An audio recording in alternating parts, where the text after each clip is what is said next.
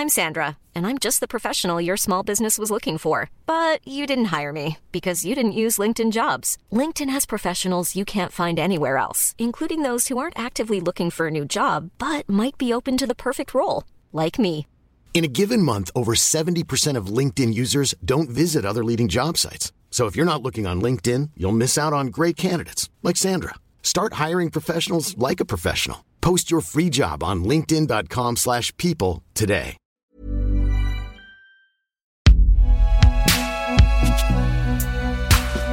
Coucou, c'est Pinjojo.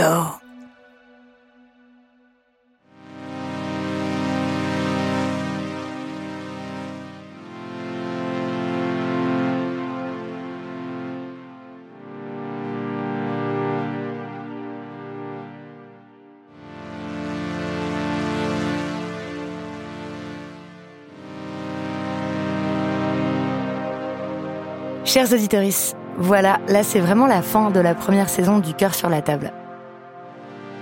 Dans tous les épisodes, on a insisté sur le fait que nous voulions que ce programme soit le début d'une grande conversation. Et je crois qu'on a réussi. Dans les milliers de messages que vous nous avez envoyés, on a été ravis de lire que vous les faisiez circuler, ces épisodes. Et puis le livre aussi, que vous les envoyiez à vos proches et qu'ils vous servaient de base de discussion dans vos couples ou dans vos groupes d'amis. Pour prolonger encore cette expérience, voir certains et certaines d'entre vous en vrai, entendre vos critiques, vos remarques, dissiper éventuellement certains malentendus, plusieurs soirées de rencontres et de dédicaces ont été organisées cet automne par des librairies indépendantes à Paris, Strasbourg, Lyon et Nantes. Ces discussions ont été enregistrées et ce sont ces échanges que nous vous proposons d'écouter maintenant parce qu'on s'est dit que certaines des questions posées allaient résonner avec les vôtres. Avant d'aller à Nantes, on commence à Paris, à Ici Grand Boulevard, dans l'une de mes librairies préférées, parce qu'elle est immense, bien éclairée, très agréable, avec une sélection bien pensée, et qu'on peut y boire des cafés. C'était le 13 octobre 2021. La veille, avec Binge Audio, on avait fait une grosse fête dans une boîte de nuit, le Badaboom, pour la fête de lancement du livre et celui de la collection sur la table. On avait appelé ça le Badabinge, et c'était beau et joyeux. Et à la librairie, c'est Elodie qui me pose des questions.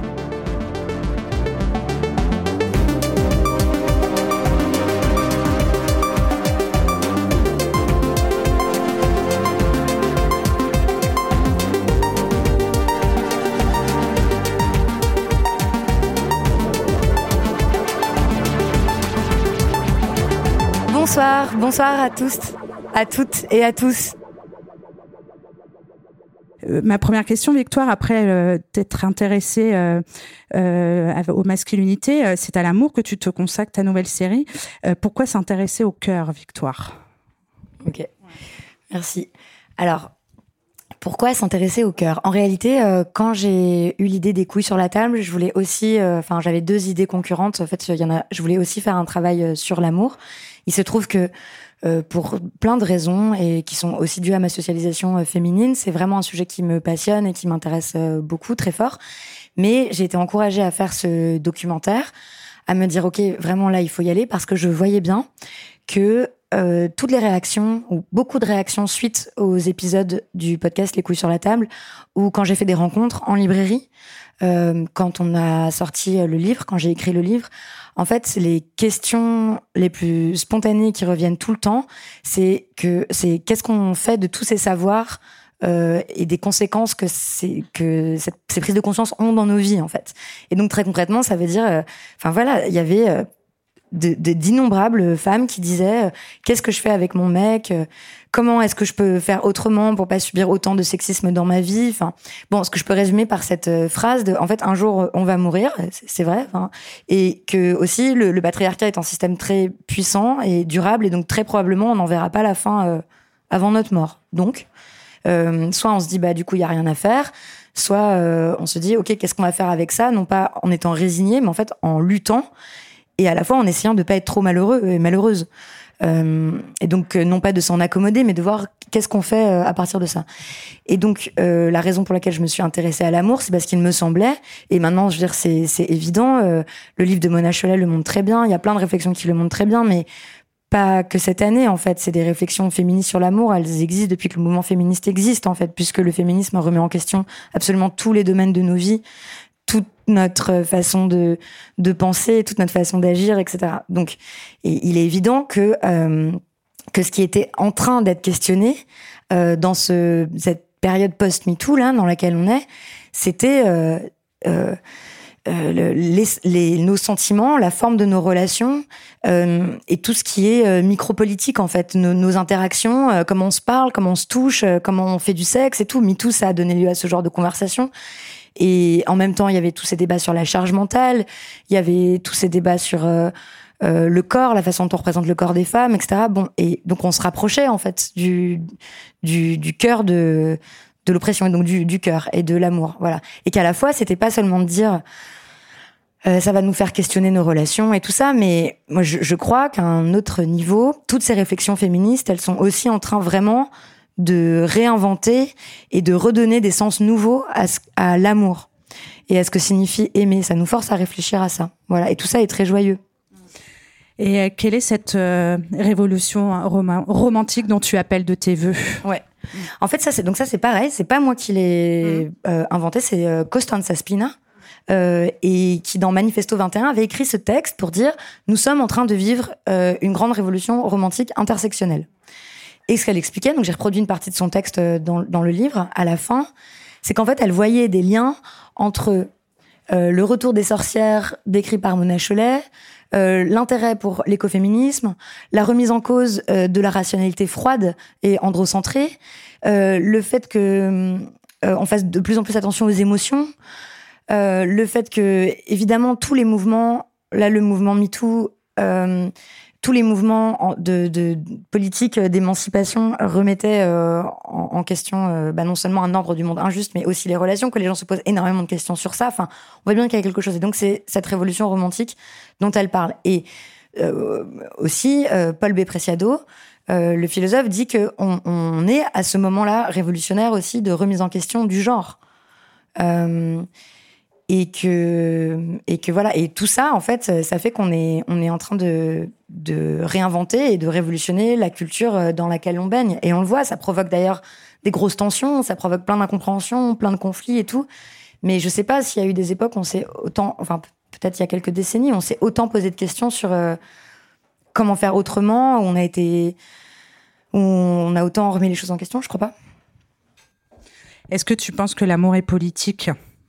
À l'évidence. Ouais. Ouais. Et du, ah oui, il faut que je détaille sur pourquoi l'amour c'est politique. Non, non, non. mais, après, oui. ouais, ouais. mais oui, oui, mais un... oui, oui. Enfin, euh, et là, je pense, enfin, ouais. du coup, si vous êtes là, genre, vous, vous savez, vous comprenez euh, pourquoi on dit l'amour c'est politique et tout ça. Mais aussi, euh, parce qu'en fait, on aurait pu faire un doc hyper philosophique sur qu'est-ce que c'est la nature de l'amour et tout. Et si par exemple là on me dit, mais en fait, c'est quoi l'amour Je suis incapable de mmh. répondre. Par contre, ce qui nous intéressait, c'était de nommer des pratiques aimantes. Voilà, et de dire. Euh, à quoi ça ressemble en pratique l'amour. Et ça, c'est euh, encore une fois le philosophe Paul Bepreciado qui m'avait dit ça une fois, il euh, y, y, a deux ans ou quelque chose comme ça. Il m'avait dit non, mais en fait, ton sujet, c'est pas euh, le concept de l'amour, la philosophie de l'amour et tout, c'est pas ça. Il faut que tu dises en pratique à quoi ça ressemble. Voilà. Du coup, ce qui nous permet de différencier des pratiques qui sont aimantes, d'autres qui n'en sont pas. Et encore une fois, ça nous permet de reconnaître l'amour là où il existe pour de vrai, et donc pas forcément dans le couple. Il y a plein de couples où il n'y a pas d'amour vraiment qui circule, mais euh, dans toutes sortes de relations en fait, avec euh, nos familles et avec nos amis et tout ça, et de dire que c'est pas du tout une forme d'amour moins valable que l'amour romantique. Euh, on va vous faire circuler un, micro, voilà, pour poser toutes vos questions. Quelqu'un veut commencer? Ouais, c'est dur, hein, la première question, euh, souvent. Ouais.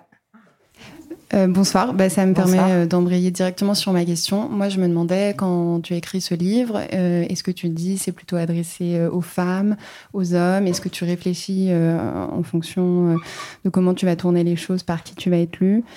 Voilà, parce qu'on parle beaucoup du féminisme en ce moment et, et j'ai l'impression aussi que des fois, les choses sont pas forcément bien interprétées des concepts sont un peu euh, repris ou alors euh, mal compris. Euh, tu, tu, penses à quoi par exemple?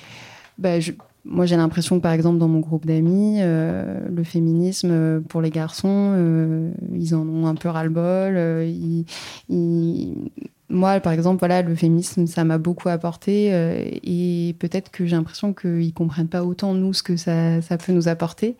Et je me demande quand tu écris ton livre, est-ce que tu dis je l'écris plutôt pour les femmes, pour les hommes, pour tout le monde? Est-ce que je l'écris différemment en fonction du public auquel je m'adresse ou pas? Quand on alors euh, comment je me dis? Bon, j'avoue que maintenant, ce que pensent les mecs, comment ils... ça m'intéresse plus beaucoup. voilà. Donc en fait, non, non, en fait, je voulais vraiment faire ce truc de, en fait, avec un ton un peu de self-help, voilà, qui sont des trucs pour s'aider, tu sais, soi-même. Et, et je, non, je pensais plutôt à des meufs, en fait, euh, voilà, aux, femmes. Euh.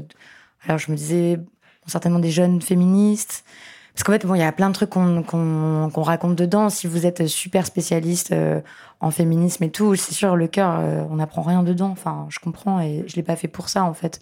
Je l'ai fait pour euh, en me disant, c'est encore une autre façon d'amener des savoirs, d'amener des théories, d'amener. On se disait dans chaque épisode, il faut qu'il y ait au moins un ou deux essais résumés, que ça link comme ça vers d'autres.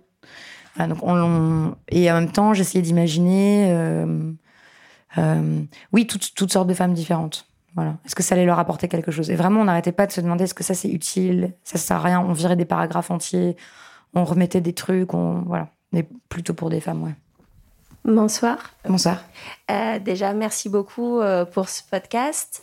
Et je pense que, enfin, pour euh, apporter un témoignage personnel, moi, je suis la fille d'une féministe qui a s'est toujours revendiquée féministe, et etc. Et moi, j'ai longtemps été anti-féministe parce que je trouvais que c'était un peu les chieuse. Euh, ma mère, elle était à la barbe et je trouvais que vraiment, elle faisait chier tout le monde. Tout le monde voit ce que c'est la barbe? Non. Tu veux expliquer ou? Ouais, ben la Barbe, c'est un collectif féministe qui fait des happenings en gros, et donc ils vont dans des assemblées où il y a euh, majoritairement des hommes, enfin à 99% des hommes, et elles mettent des barbes et elles disent que ben euh, la seule manière de se faire entendre, c'est d'avoir une barbe dans ces collectifs. Et, ça rend les mecs furieux. oui, et il y a des réactions assez euh, hallucinantes de mecs, mais moi je trouvais que vraiment elles exagéraient. Enfin voilà, et je pense que je pense que c'est un peu aussi moi, une de mes difficultés de tous les jours, et je trouve que ce podcast y apporte aussi une partie, une réponse, c'est savoir un peu ben, comment tenir sur ses positions, parce qu'en fait, euh, je me suis rendu compte que ma mère n'était pas féministe juste pour être une chose, et que même si à chaque instant, elle n'était pas euh, féministe dans ses décisions, etc., c'était aussi une vie à vivre. Et je trouve que ben, dans les relations hétérosexuelles, parce que moi, je suis hétéro, c'est aussi une difficulté permanente, en fait, de trouver... Euh, ben, qu'est-ce qui sont des valeurs euh, non négociables et euh, qu'est-ce qui, ben, en même temps, euh, sont les petits compromis qu'on fait parce que à un moment ou à un autre, on est avec un mec et qu'on se dit que ben, c'est quand même bien et comme vous le dites, il y a notre cœur qui bat. Et je pense que c'est un peu, ben, moi, toujours ma difficulté dans le féminisme parce que je lis plein de trucs et je suis super en colère. Et en même temps, ben, il se trouve que je suis hétéro et je pense pas que ça soit un choix. Donc, faut aussi apprendre à vivre avec. Et je trouve que le cœur sur la table est en partie une réponse et qu'il y a de plus en plus ce féminisme euh, qui donne des solutions et qui, enfin pas qui donne des solutions, mais qui est aussi dans la joie. Moi, je trouve que le bouquin d'Alice Coffin était beaucoup sur ça aussi, alors que je suis pas lesbienne, euh, ou le bouquin de Mona Chollet, évidemment, le dernier. Mais du coup, voilà, c'est un peu, ben, où est-ce que vous mettez les limites et pour voir, euh, vous, quelles sont un peu les, voilà, les, les solutions à trouver pour allier féminisme et en même temps une relation qui puisse être épanouie. Et si je peux ajouter juste une rapide deuxième question, vous dites que vous avez fait ce, ce livre pour les hommes, euh, pour les femmes. Et euh, je sais que ben, quand le bouquin de Mona Chollet est sorti, il y a eu aussi beaucoup une critique en disant ben, que c'est des femmes qui allaient l'acheter et qu'en fait c'était déjà les femmes qui avaient la charge mentale et la charge émotionnelle et que c'était de nouveau à elles de réinventer l'amour. Et ben un peu du coup, euh, vous votre bouquin il est pour les femmes, mais ben comment est-ce qu'on peut aussi ben tenter de motiver les hommes à aussi réinventer l'amour et en même temps pas être en permanence à devoir leur expliquer. Enfin parce que moi j'ai fait ça beaucoup avec mes ex et c'est aussi épuisant quoi. Donc voilà, deux questions pour le prix d'une. Bon, alors sur, sur la première question, comment on fait? Bah vraiment, euh, euh, toutes sortes de réponses sont dedans. Que du coup, je peux pas trop. Enfin, en fait, c'est voilà, c'est tout ce qu'on a dit, tout ce que donc en proposant plein de pistes de solutions. Mais encore une fois, j'insiste, c'est pas c'est pas que des solutions individuelles en fait. En fait, ça passe nécessairement ce qui va révolutionner l'amour et ce qui va changer la forme de nos relations, c'est des changements structurels, des changements politiques. Ça, ça passe par des luttes, ça va passer par des conflits, ça passe par le fait d'aller s'engager, ça passe par le fait de militer, ça passe par le fait de d'imaginer des politiques publiques complètement différentes. Enfin, c'est tout ça en fait qui va très concrètement révolutionner l'amour et nous permettre de vivre euh, d'autres types de relations.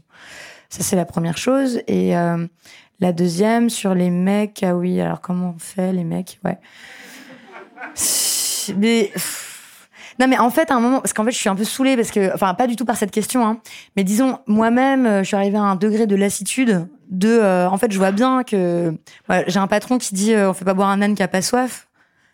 Vraiment, les gars, ils, voilà, tu vas pas les forcer, enfin, par contre, euh, je, pense que euh, après, ce qui arrive, c'est que tu n'es, bah, à mon avis, tu n'es plus attiré par des mecs que ça n'intéresse pas, en fait. Voilà. Moi, je, je dis pas que j'y suis complètement arrivée, mais en tout cas, je suis très heureuse dans ma vie affective pour cette raison-là, c'est que je peux plus supporter des rapports inégalitaires, en fait. J'ai, ça m'attire plus du tout, ça m'intéresse plus du tout et tout ça. Et donc après, après moi, changer les mecs, ça m'intéresse pas trop, quoi. Par contre, faire en sorte que les meufs soient assez et assez de pouvoir et regagner assez de de verticalité, de confiance en elles, d'ancrage dans leur corps, qu'elles aient renforcé les liens les unes avec les autres et tout justement pour avoir les moyens de de, de, de, plus du tout être attirées par les abrutis, les connards, les misogynes, les sexistes et tout ça. Voilà, ça, voilà, ça me paraît plus prometteur. Mais après, ça veut pas dire que le, après, il y en a qui veulent bien comprendre. Et, et du coup, euh, bah, c'est super. Y a, en fait, il y a des mecs hein, qui écoutent le cœur sur la table. C'est juste, je suis un peu désabusée parce que c'est vrai qu'en plus, là, je viens de me prendre une vague de lettres de mecs qui, en fait, ils disent qu'ils écoutent le cœur sur la table, mais encore une fois, tout ce qui les intéresse, c'est ce, cette possibilité pour ne, surtout ne pas s'engager. Donc, je. Voilà. Mais bon. Non, mais c'est vrai, le pouvoir, ça fonctionne de façon fascinante, en fait. C'est toujours ça, quoi. T'as beau expliquer la même chose 70 fois, de 70 façons différentes et tout, si t'es un gars que t'as envie de l'interpréter de telle façon, est-ce que ça t'arrange toi Tu vas le faire. Voilà. Donc à un moment, bon. Euh, bonsoir. Euh, je voulais revenir sur euh, le fait que votre travail s'adressait plutôt à des femmes, parce que en fait, moi, je me sens extrêmement concerné par ce que vous faites, et pour la simple raison qu'en fait, je suis gay, et du coup, je me suis rendu compte, enfin, ce que votre podcast m'a apporté, c'est de voir à quel point en fait les relations homosexuelles, on pourrait se dire ah bah si c'est l'hétérosexualité, la symétrie de genre et tout ça qui pose problème, qui crée autant d'inégalités, on pourrait se dire ah bah il suffit d'être homo, ça résoudrait le problème. Et en fait, ce que je me suis rendu compte, c'est à quel point dans, dans les relations homosexuelles, on reproduisait énormément de schémas qui venaient de, de, des schémas hétérosexuels et des schémas patriarcaux. Et euh, par exemple, rien que actif-passif, par exemple, si les gens connaissent pour les gays, c'est, euh, enfin, j'ai vraiment pris conscience d'à quel point en fait on rejouait une, une, une asymétrie à chaque fois dans ce choix-là ou encore, par exemple, dans la consommation des. Enfin, il y a une culture un peu du plan cul chez les gays, on a des applications pour ça, etc. Et euh, pareil, le fait à quel point c'est codifié ou comment il y a une codification inégalitaire qui se fait à travers ça. Et du coup, votre podcast, il m'a enfin, apporté énormément, énormément, énormément sur ça. Et j'en bon, je, voilà, entre autres. Et pour autant, je trouve que dans les épisodes, c'est pas forcément l'angle qui est choisi d'aborder tous les types de relations euh, amoureux. Et je voulais savoir pourquoi c'était le cas. Est-ce que c'est par votre propre positionnement ou est-ce que c'est un choix? Est-ce que euh, ça pourrait être abordé plus tard, etc. Merci beaucoup. Ah, merci. Bah, euh, merci pour euh, tout ce que vous avez dit. Euh, alors c'est vrai que par exemple dans le podcast, quand vous disiez tous les types de relations, par exemple, pourquoi il y a aucun homme homosexuel qui s'exprime dans le podcast je, sais même plus en fait si c'est le cas ou pas. Il y en a pas. Je, non, sais pas. Il y en a pas. Mais, ce qui est étonnant, c'est que moi, j'ai pas ressenti en me disant, je me suis pas directement dit, ah zut, il manque des gays. je me suis dit, ah non, mais en fait, ce que les gens racontent, ça, me parle, mais c'était pareil en fait. Ce que je me suis dit, mais c'est, je me suis dit, mais c'est incroyable le, parallèle qui est fort entre les deux, alors qu'on pourrait se dire que non, c'est proprement hétérosexuel, alors qu'en fait pas du tout. oui, parce qu'en fait l'hétéronormativité, en fait, c'est une question d'hétéronormativité, de rapport de pouvoir et tout ça. Et ça, euh, le podcast Camille. Euh, qui est aussi produit par Binge Audio, c'est vraiment un podcast euh, sur tout ça, en fait, aussi sur, bah, sur ce que c'est l'hétéronormativité et comment on peut en sortir et tout ça. Donc, donc je suis ravie que ça vous ait parlé aussi. Et oui, en fait, j'ai très fort pensé, il y a un épisode, enfin le chapitre 6 euh, dans le livre qui s'appelle Le marché du cœur sur euh, la consommation et tout ça. Bah oui, en fait, c'est aussi nourri de plein de conversations que j'avais eues avec euh, des amis gays à moi, avec des, proches et plein de lectures. Voilà, mais c'est vrai que bon, il n'y a pas de. Non, j'ai quasiment pas été interviewée d'hommes gays. Hmm. Bonjour. Bonjour. moi, j'aimerais bien rebondir sur l'escalator, justement. Ok. Euh, bah, moi, je suis dans une euh, relation euh, non monogame. Je suis polyamoureux. Et j'ai gravi cet escalator peut-être un peu vite. du moins, c'est ce que, ce que j'ai ressenti. Et du coup, est-ce qu'il est possible en fait de descendre cet escalator sans blesser bah, une amoureuse, justement? Hmm. Ou, mais ça peut être pour n'importe quel type de relation en général. Ouais, ouais. Alors, euh, euh, bon, euh, est-ce que c'est possible de... Non, mais en fait, tout est possible. Et aussi, on ne dit pas... Enfin, parfois, on fait du mal aux gens et tout ça, mais disons, la réflexion qui me paraît... Pour décaler un peu la réflexion, cette histoire de... Parce qu'en fait, c'est beaucoup revenu. Voilà, c'est ça que j'ai un peu fait hum, quand tu as dit polyamour et tout ça, parce que c'est énormément revenu. En fait, ce qu'on raconte dans l'épilogue, c'est que on a eu un enthousiasme, mais je crois que je l'ai déjà dit dans un autre épisode, mais vraiment il y a eu un grand enthousiasme de plein de mecs polyamoureux qui trouvaient que c'était super bien cette histoire d'escalator parce que ça leur permettait d'expliquer à leur meuf euh, pourquoi ils prendraient, pourquoi c'était ringard de prendre soin d'elle en fait. Voilà. Parce qu'eux, ils étaient, voilà, ils voulaient pas d'engagement, ils voulaient pas habiter ensemble, ils voulaient pas se marier, ils voulaient pas faire des enfants, ils voulaient l'avoir quand eux ils voulaient, et puis c'est tout, et puis chacun était libre et tout. En fait, voilà, le problème quand on met tellement l'accent sur euh, la liberté, c'est que s'il n'y a pas de, de, conscience de à quel point le monde dans lequel on vit il est fait d'inégalités, bah en fait euh, la liberté elle est pas possible. Et en fait c'est les personnes qui sont dominées structurellement qui y perdent systématiquement.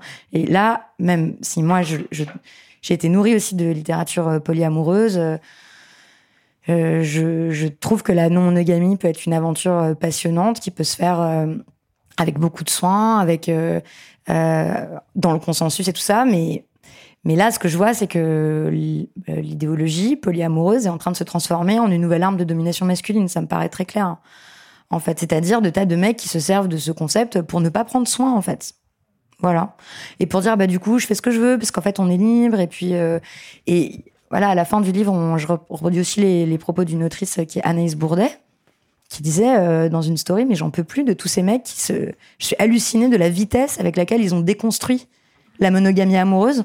Mais par contre, pour déconstruire euh, la masculinité, euh, les violences sexuelles, lutter contre et tout, il y a plus personne en fait. Là, ça siffle, ça a poney ou ça a piscine quoi. Mais il y a pas. Par contre, d'avoir, en fait, voilà. Et donc, ce qui m'interroge tout le temps, mais c'est vrai qu'on a, on a, on a tellement insisté sur la notion de pouvoir, le fait que le, pouvoir, ça disparaît jamais des relations, qu'on peut pas faire comme si nos relations, on les vivait dans un euh, dans un vacuum, quoi, euh, comme si euh, on n'était pas pris tous, comme tous et tous, tu vois, dans des logiques de, de, pouvoir. Euh, et donc, est-ce que c'est possible de descendre et tout? Bah, il faut en parler avec la personne et puis avoir bien conscience des rapports de domination en place. Voilà, en fait, euh, c'est pas pareil. Je pense à plein de cas, mais euh, le pouvoir, il est influencé par euh, combien gagne euh, l'un et l'autre, par exemple. C'est influencé par quel âge a l'un et l'autre. C'est influencé par le niveau d'éducation. C'est influencé par la classe sociale. C'est influencé par tout ça. Et donc, en fait, t'as plein de gens qui vont dire non, non, mais nous, on a décidé comme ça. Mais quand tu regardes de plus près, c'est pas vrai, en fait. Ça n'a pas du tout été un consensus. C'est un rapport de pouvoir où, en fait, plein de meufs acceptent des relations. Et je pense que ça se passe beaucoup dans le polyamour parce qu'elles ont pas le choix, en réalité. Voilà. Donc, pour répondre à ta question, comment on fait? Bah, on n'a pas de recette magique pour faire en sorte que tout se passe bien. Mais, ce sur quoi on insiste tout le temps dans le podcast, c'est d'abord le soin, en fait. Le fait de prendre le temps. Et ça, euh, en fait, euh, les mecs sont pas socialisés à ça, très peu. Au cœur émotionnel que ça demande, n'importe quelle relation. Et donc, et, au travail que ça demande, je pense que toute relation est un, demande beaucoup de travail. Et du coup, si t'es polyamoureuse, t'en as plusieurs, ça demande encore plus de travail, en fait. Et donc, faut passer beaucoup, beaucoup de temps, quoi, à, à, à se mettre à la place de l'autre, à essayer d'envisager les choses de son point de vue, à essayer de, dans tes actions et dans tes paroles, de pas blesser, de donner assez d'informations, de voir, de t'être capable de t'excuser, de reconnaître tes erreurs, enfin, tout ce taf, en fait. Voilà. Merci.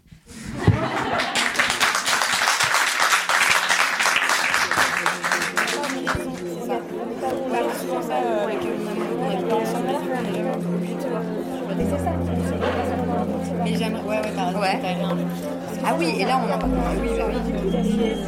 Ouais, c'est vrai, ça explique beaucoup de trucs. Merci, hein. Merci à toi. Salut, à bientôt. Bonjour. Bonjour. Je toi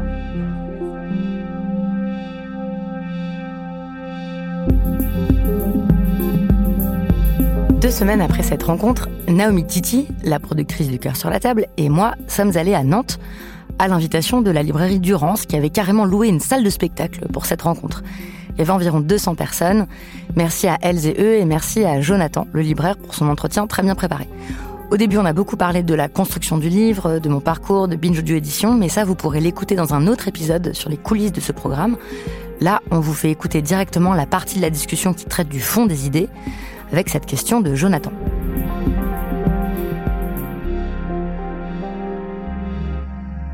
J'ai une, question qui, qui m'a été transmise par, euh, par quelqu'un. Je, je, vais la lire parce qu'elle est un peu plus personnelle. Je vais essayer par quelqu'un Par quelqu'un. Mm. Merci. Je vais essayer de la formuler le, le, le plus clairement et finalement possible. J'en profite pour remercier cette quelqu'une, Marie. Il y a une, c'est, son, mots. Hein. Il y a une catégorie qui apparaît un peu moins d'autres dans, dans, le podcast. Ce sont ces femmes, ces mères qui, qui travaillent et alors qu'elles sont éveillées à ces questionnements, sont prises elles dans ce modèle de, de couple hétéro et donc dominées par, par le patriarcat. Est-ce que la parole de ces femmes n'est pas invisibilisée Elles sont entourées de gens qui prennent ou pas parfois des chemins radicaux, mais elles, dont la société ne veut pas entendre la voix, où sont-elles? Est-ce que vous en avez rencontré et comment les écouter? Voilà. Euh, donc, alors c'est vrai que dans le podcast, on l'a souvent fait remarquer, donc dans le livre aussi, il est peu question d'enfants. C'est comme si les gens qui parlaient, euh, en fait, il y en a assez peu qui ont des enfants. Euh, parce que je trouve que ça a rajouté un, une couche, en fait, hein, les, les, enfants. Euh, donc, non mais, de complexité, quoi. C'est exactement ça. Ouais, bah voilà, c'est ça. Plein de couches. Ah oui, bah oui, exactement, c'est ça. Euh, et donc, euh, euh, et bah oui, alors on refuse pas euh, toujours de les entendre, mais en tout cas, ce qui est sûr, c'est que pareil, la question de euh, la famille, la question de ce qui se passe quand il y a des enfants et tout ça, c'est souvent une question qui est vue que sous un prisme intime et on, explique aux mères de se démerder, en gros. Euh, et de, mais là, on, voit bien que les, il y a plein de mouvements féministes qui visent à politiser ces vécus-là. Je pense notamment au mouvement euh, Mon Postpartum qui a été initié par Ilana Weisman. Euh, et puis que de toute façon, c'est en fait, ça repose des grandes questions de pourquoi est-ce qu'on passe autant de temps à travailler. Euh, de ça repose la question. Là, vous citiez le, le livre de Lucille Quillet, Le prix à payer. Excellent livre où elle, elle fait le bilan aussi de ça, de tout ce que l'État, par exemple, économise comme argent sur le dos des mères en particulier, euh, en ne n'ouvrant pas assez de crèches, en ne payant pas, euh, en, en, ne, en ne faisant pas en sorte que les femmes soient payées euh, comme les hommes, euh, en faisant comme si en fait les gens, comme si, enfin, comme si les mères, on attend d'elles qu'elles qu'elles travaillent comme si elles n'avaient pas d'enfants et qu'elles s'occupent de leurs enfants comme si elles n'avaient pas un emploi. Et toute la société tient là-dessus sur le travail invisible euh, et gratuit et énorme. Euh, des femmes et des mères en particulier. Euh, donc non, ce que j'aimerais, c'est que dans la suite des travaux, de, de, faire entendre ça. Mais je trouve qu'on commence à les entendre de plus en plus, et heureusement. Je vous remercie. Bonsoir. Bonsoir. Question très simple, quand on prend conscience de, de, tout ça, tout ce qui se passe, le patriarcat, etc., comment on fait le soir pour regarder son mec dans les yeux et encore l'aimer Ouais. Je suis très contente que vous me posiez cette question parce que c'est la grande question de l'hétérosexualité en fait. Euh, vraiment, qu'est-ce que, que voilà. Et en plus là, en ce moment, je me fais vraiment beaucoup beaucoup attraper la, la veste, comme je dis sur les réseaux et tout, que parce enfin, je comprends. En gros, le débat est le suivant. C'est comment est-ce que tu peux, si tu regardes vraiment tout ça en face, continuer à désirer des hommes en fait? Pourquoi est-ce que tu continues à désirer? Donc il y a des personnes qui vont me dire parce que tu ne veux pas perdre ton privilège d'hétérosexuel. C'est possible. D'accord? Je ne crois pas que ce soit la seule raison. Euh, donc, comment on fait? Eh bien, euh, je, pense qu'il y a une crise de l'hétérosexualité là. C'est-à-dire qu'en fait, il y a de plus en plus de meufs qui disent que c'est pas possible. En fait, elles peuvent plus. En fait, voilà. Et donc, euh, une espèce de blague euh, un peu euh, qu'on faisait dans l'équipe du cœur, et puis même à Binge, c'était de dire combien de séparations on va encore provoquer, en fait. Et bah, plein de fois, je pense que c'est plutôt une bonne nouvelle en réalité, parce que oui, en fait, euh, énormément de relations entre les hommes et les femmes sont violentes, de fait. Euh, je, pense que voilà, c'est tout l'objet du, cœur aussi, c'était de se dire euh, comment ça se fait qu'on vit dans une culture qui a tellement confondu l'amour et la violence, pourquoi il y a des formes de violence qui sont à ce point normalisées? Et, que c'est ça, c'est ça ce que l'hétérosexualité fait aux femmes aussi. Euh, les tenir, euh, leur couper leurs possibilités, euh, les tenir enfermés, leur faire accepter leur victimisation, leur faire accepter leur exploitation, en appelant ça de l'amour. donc, et, et c'est pour ça que dans. Donc, c'est une question que je prends très au sérieux et que dans le cœur, à chaque fois, dans chaque chapitre, dans chaque épisode, il y a des voies de sortie de ça. Et alors, je sais qu'il y a plein de gens, des femmes en particulier, que ça fait hurler quand je dis ça, mais je maintiens qu'une des voies possibles est le lesbianisme politique, mais que ça n'est pas la seule. Voilà. Mais que ça n'est pas non plus euh, l'éducation des hommes. Par exemple, je, pense qu'il n'y a pas grand-chose à faire en réalité. C'est-à-dire que ce n'est pas aux femmes d'aller éduquer leurs mecs, en fait. Vraiment pas. C'est de la charge en plus. Je pense plus qu'en fait, mon, en tout cas ce à quoi je crois, c'est donner le plus de pouvoir possible aux personnes qui sont minorisées ou qui sont exploitées tout, mais le plus de pouvoir intérieur aussi, donc le plus de conscience de ce qui est en train de leur arriver, qu'elles sont pas toutes seules, qu'en fait ce qui est en train de leur arriver est quelque chose de politique, que c'est pas elles qui ont un problème, qui sont folles, qui sont tarées, qui sont hystériques, qui en veulent trop, qui sont trop exigeantes et tout ça, et que retrouver du pouvoir, ça repasse par des choses très concrètes, euh, renouer avec son corps, aimer son corps, ne pas s'insulter toute la journée en passant devant la glace. Euh, ne pas en vouloir aux autres femmes, ne pas trop en vouloir à sa mère, euh, trouver des sœurs, euh, revaloriser ses amitiés féminines, enfin tous ces trucs qu'on a dit dans le podcast, qu'on renomme encore des, choses, parce que sinon ça irait pas de dire par exemple quittez votre mec et puis c'est tout, il y aura que ça. Mais non, parce que je pense que ça recommence en fait après si on n'a pas dénoué les trucs. Donc du coup la façon dont le cœur est construite, c'est de, euh, on a essayé de refaire sauter des petits verrous à chaque fois dans chaque épisode. C'est pour ça que c'est construit comme ça. Donc du coup comment on fait? Bah, Parfois on fait pas, parfois on peut plus quand on a les moyens de se séparer. Mais encore une fois, le grand problème, c'est que beaucoup de femmes n'ont pas les moyens de se séparer, en réalité. Euh, et puis, il y a d'autres personnes qui. Euh, et on pourra dire que peut-être elles sont aliénées, peut-être. Euh, voilà. Mais moi, je suis très amoureuse, par exemple. Mais j'estime que je ne suis pas non complètement aliénée, en fait. Je, voilà. Mais encore une fois, c'est d'autres conditions de relation. Donc, je n'irai pas donner des leçons aux gens sur comment faire. Par contre, ce qui m'intéresse, c'est comment on redonne le plus de pouvoir possible aux femmes et aux minorités en général. Voilà. Est-ce que j'ai répondu à votre question? Oui, merci. Merci. Bonsoir, euh, merci pour votre travail. Euh, moi, c'est une question qui m'empêche parfois de dormir la nuit. Euh, comment est-ce qu'on fait quand on côtoie beaucoup de jeunes parce que on est une grande sœur, une maman, ou qu'on travaille avec eux, pour aborder ces questions-là avec eux, mais sans qu'ils nous disent j'ai pas envie de grandir dans ton monde? Ah, ils vous disent ça? Oui, moi je, travaille avec des jeunes et ils m'ont déjà dit, euh, mais quand je discute avec mes parents, ou plutôt quand ils discutent avec leurs frères et sœurs, ils m'ont déjà dit, mais en fait, euh, mais ça donne pas envie. Moi, ils se rendent pas compte qu'après m'avoir dit tout ça, bah, je peux plus dormir. J'arrive pas, je me pose trop de questions. C'est des jeunes, des collégiens, moi, qui m'ont déjà dit ça. Ou même mes petites sœurs, elles me le disent souvent. Mais sur quoi en particulier? Qu'est-ce qu'ils veulent dire? Qu'est-ce qu'elles veulent dire? Eh ben, il parle, euh, alors évidemment, le capitalisme, la crise climatique, mais il parle aussi de l'amour, euh, de cette sensation qu'ils n'arriveront pas à trouver leur place dans l'amour, ou euh, de manière générale que, que l'amour n'existe pas. Moi, j'ai une terre de 14 ans qui me parle du lesbianisme politique parce que déjà à 14 ans, elle s'est confrontée Trop bien. à ces questions-là. Moi, je sais pas si c'est. Je sais pas si c'est toujours trop bien pour elle, honnêtement. Ah ouais? Lorraine, je t'en prie.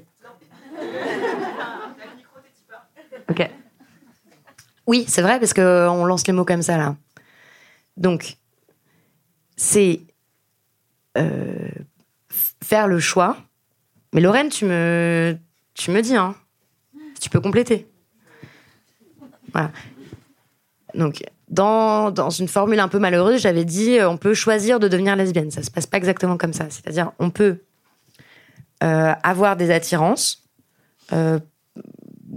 pour des hommes ou pour des femmes ou, autres, donc être bi en fait, euh, et choisir de ne plus relationner avec euh, des hommes cis. Voilà.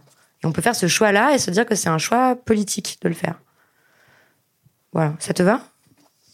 Je parle sous ton contrôle. Euh, non, je ne contrôle rien du tout. merci. Euh, et donc, en fait, c'est un courant, voilà, qui a été euh, théorisé, euh, sur lequel il y a des textes. de, donc, je pense à Monique Wittig, je pense à Adrienne Rich, qui donc analyse, dans le cas d'Adrienne Rich, la contrainte à l'hétérosexualité et de se dire on peut sortir de cette contrainte là et on peut et qu'en fait de, de, ne plus relationner avec des mecs cis ça veut dire ne plus se faire exploiter son travail sexuel émotionnel domestique est une action politique et libère en fait et ouvre des possibilités infiniment de, infiniment plus libres et plus et, transforme la société. Voilà. Tu veux rajouter un truc? Euh, bah, en fait, c'est un, un, très vaste euh, débat, euh, mais je crois que ce qui a déchaîné un peu les passions lors de ton intervention à Combini, qui a été coupée, où tu parlais de lesbianisme politique en disant notamment l'une des façons voilà, de, de, ne plus avoir à s'endormir le soir en regardant son mec dans les yeux alors qu'on a envie de lui crever. c'est devenez lesbienne les meufs. Et de la part d'une meuf hétéro, évidemment, il y a plein de personnes comme moi qui ont fait pardon.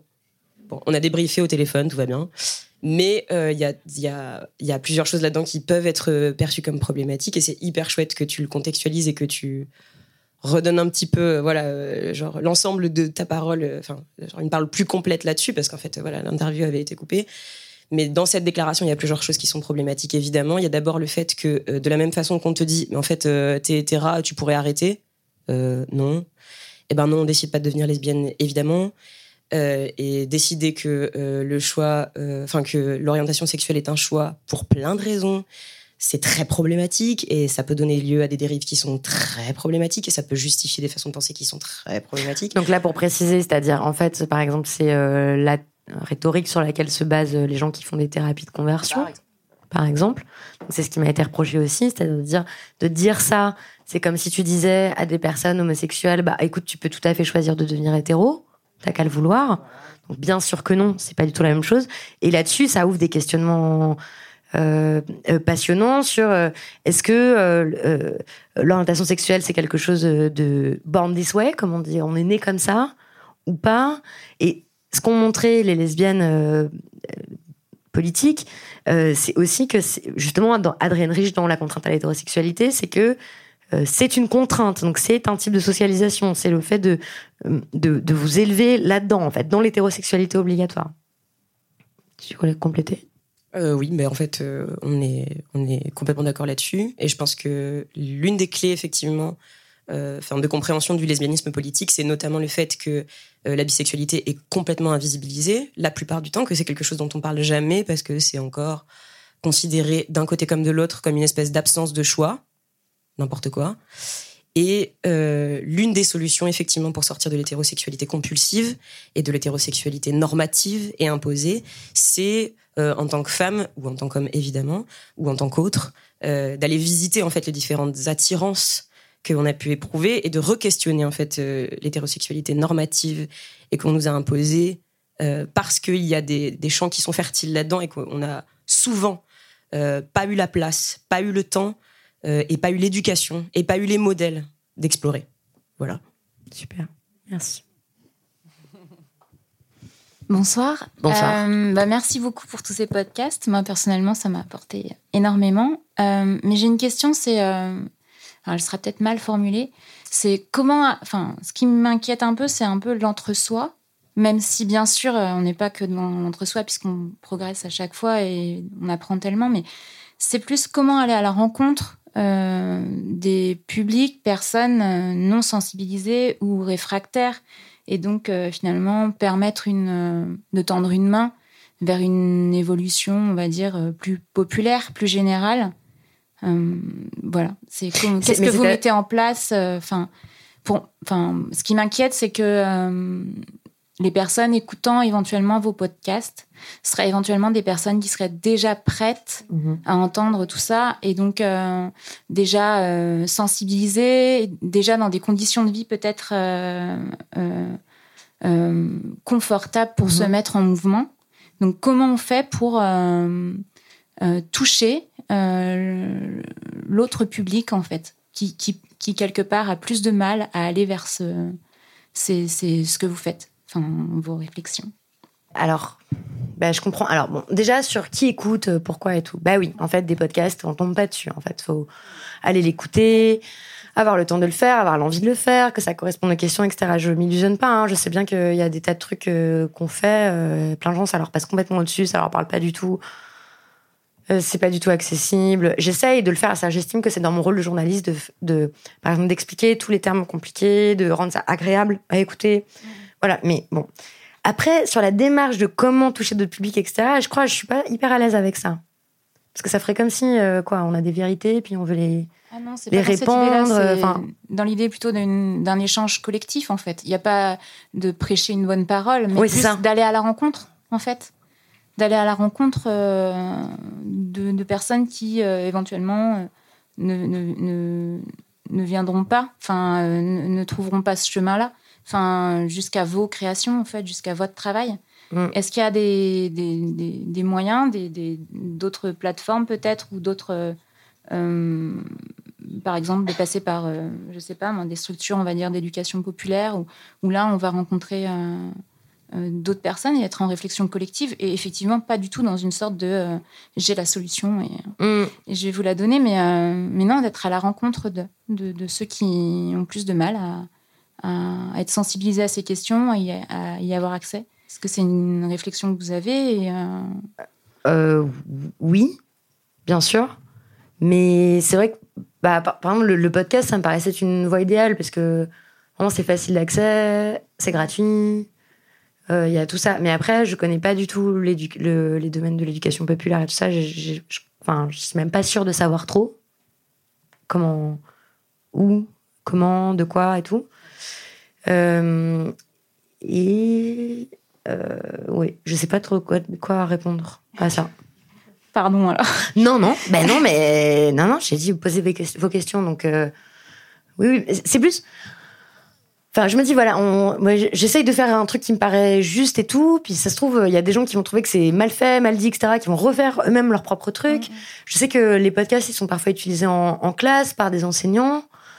Euh, que, en fait, moi, je l'ai aussi, je, me suis aussi dit que ces podcasts, c'était, ça servait à, justement pour toutes les meufs épuisées, à ne pas faire d'éducation. En fait, souvent, on me dit, bah, moi, j'utilise tes podcasts. En fait, quand j'en ai marre d'expliquer un truc, je dis, vas-y, écoute ça, et on en reparle après. Donc, je suis ravie voilà. Euh, donc ça sert à ça. Mais après, euh, en fait, les, grands changements politiques et tout, mais je sais pas si c'est au d'où ça vient. Ça vient du militantisme très concret, non? De de, de s'engager dans toutes sortes de, de d'actions. De... C'est ça qui fait bouger la société, non? Oui, alors du coup, je me dis que c'est peut-être euh, simplement juste. comment dire? Quelque part, peut-être c'est pas votre rôle à vous. Peut-être que vous, le chemin, il est sur le militantisme, euh, on va dire, euh, un peu plus, euh, je sais pas, un peu plus direct, par exemple. Et auquel cas, d'autres personnes saisiront ça pour aller s'en servir comme outil pour aller à la rencontre encore d'autres personnes qui se qui le reprendront et le remâcheront encore de ouais. Et en plus en plus je me considère même pas comme militante. Oui, je suis pas militante en fait. Oui, d'accord. Voilà, j'essaie de faire mon travail de journaliste, d'autrice et tout en, en, écoutant beaucoup ce, que, ce qui se passe dans les milieux militants féministes notamment. Mais moi-même, je, je, voilà, je, suis pas, je me sens pas militante.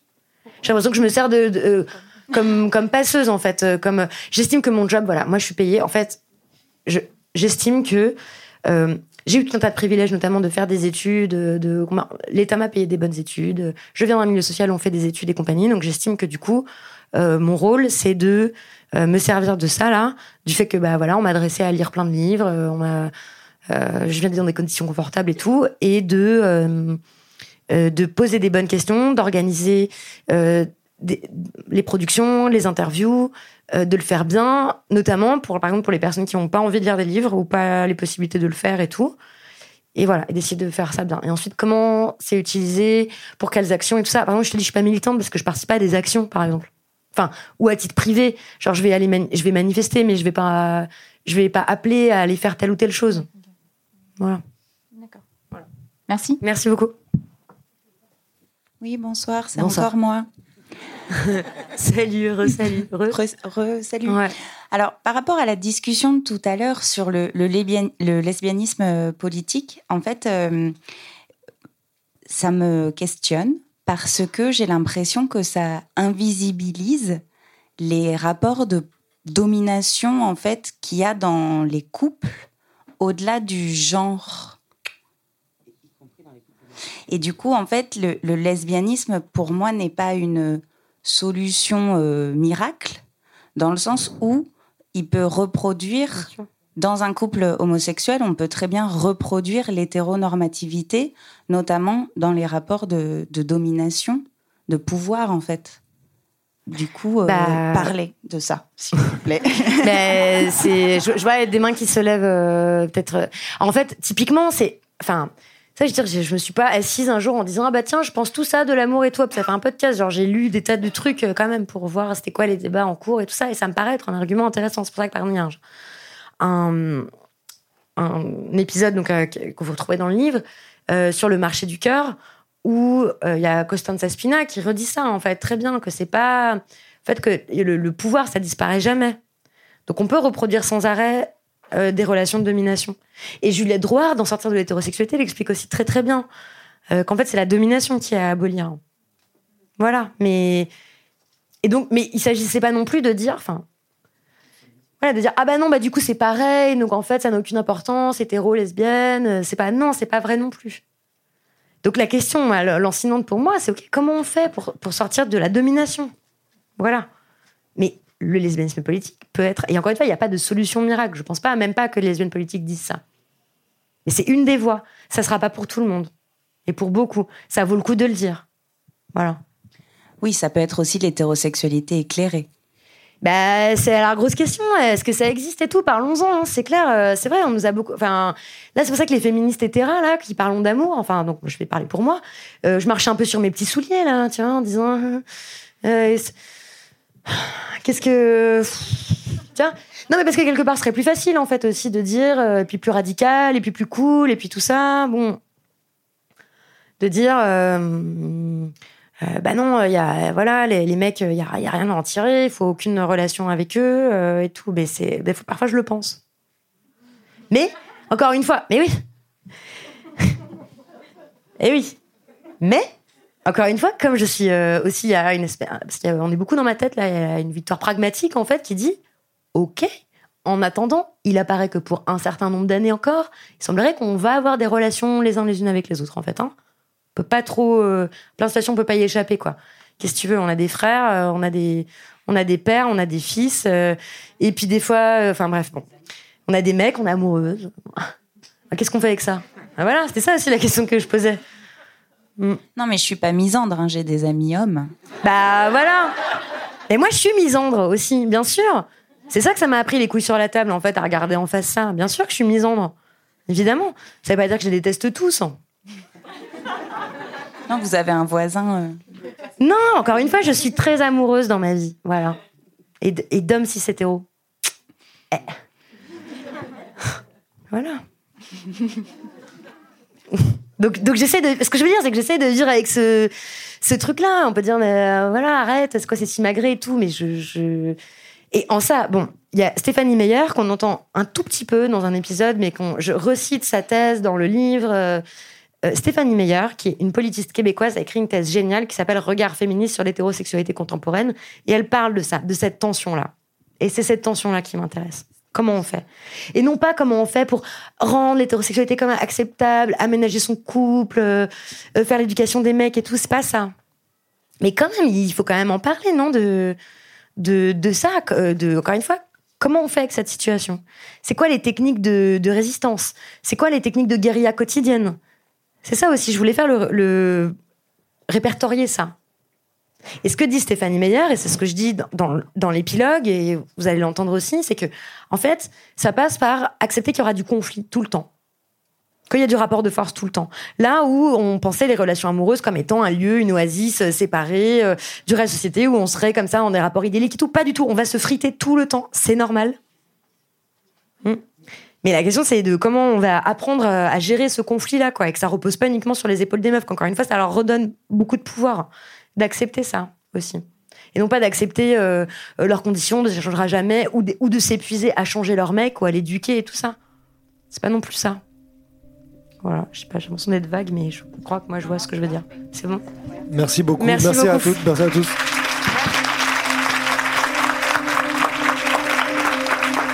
Merci Jonathan.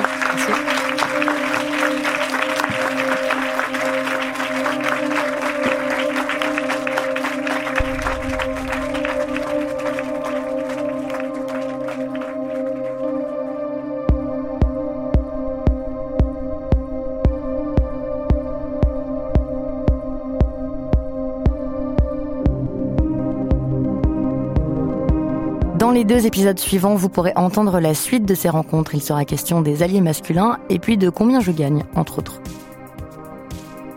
Merci à la librairie Ici Grand Boulevard à Paris et à la librairie Durance à Nantes de m'avoir invité. Merci à Jules Cro qui a enregistré la rencontre à Paris et aux équipes de Panonica d'avoir enregistré celle de Nantes. On s'est chargé du montage avec Naomi Titi et Elisa Grenet a fait la réalisation. Merci pour votre écoute. Le cœur sur la table est un podcast de Binge Audio. Vous retrouverez tous nos podcasts sur toutes les plateformes ainsi que sur le site binge.audio. Merci et à bientôt.